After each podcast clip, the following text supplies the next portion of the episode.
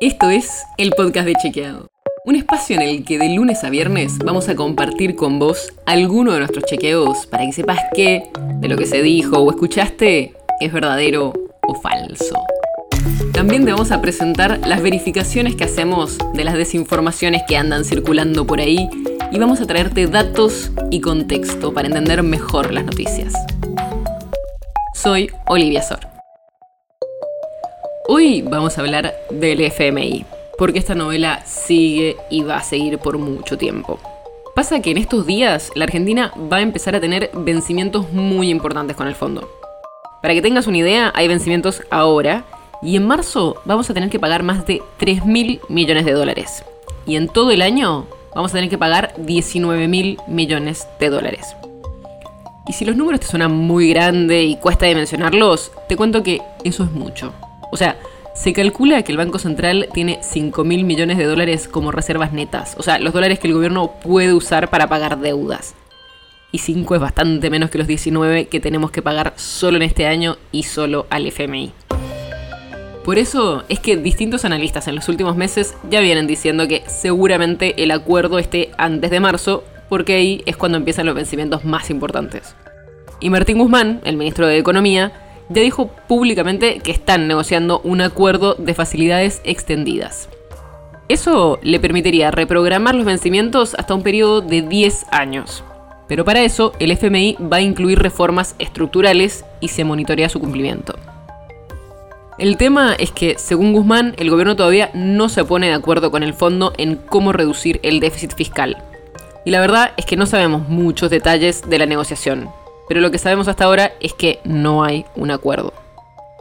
Por eso muchos nos preguntamos lo mismo. ¿Cuánto más se puede estirar? ¿Y si no acuerdan nunca? Bueno, el tema es que mientras no se firme algo nuevo, sigue vigente el acuerdo de 2018 por el cual le tenemos que pagar al fondo estos 19 mil millones de dólares este año y otros 19 el año que viene. Y eso es muy difícil porque no tenemos esos dólares.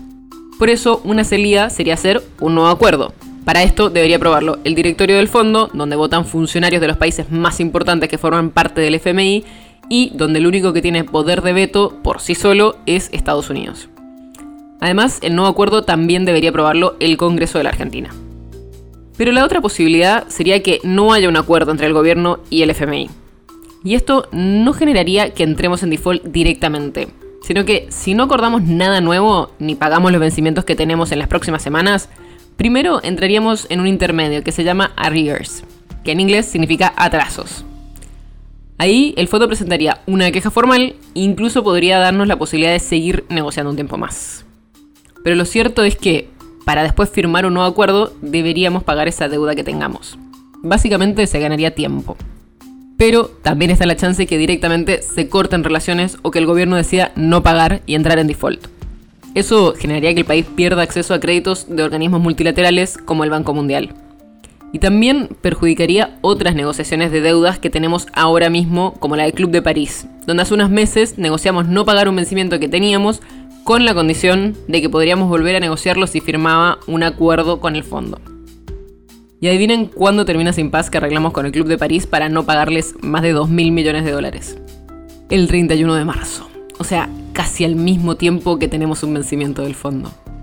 Como verás, se vienen semanas movidas. Así que estate atento que puede haber novedades. El podcast de Chequeado es un podcast original de Chequeado, producido en colaboración con Posta. Si tienes una idea, algún tema del que te gustaría que hablemos en un próximo episodio, escríbenos a podcast.chequeado.com. Y si te gustó este episodio, seguinos en Spotify o en tu app de podcast favorita y recomendanos a tus amigos. Si querés más información sobre esto o sobre otros temas, entra a chequeado.com o sumate a nuestras redes. Soy Olivia Sor.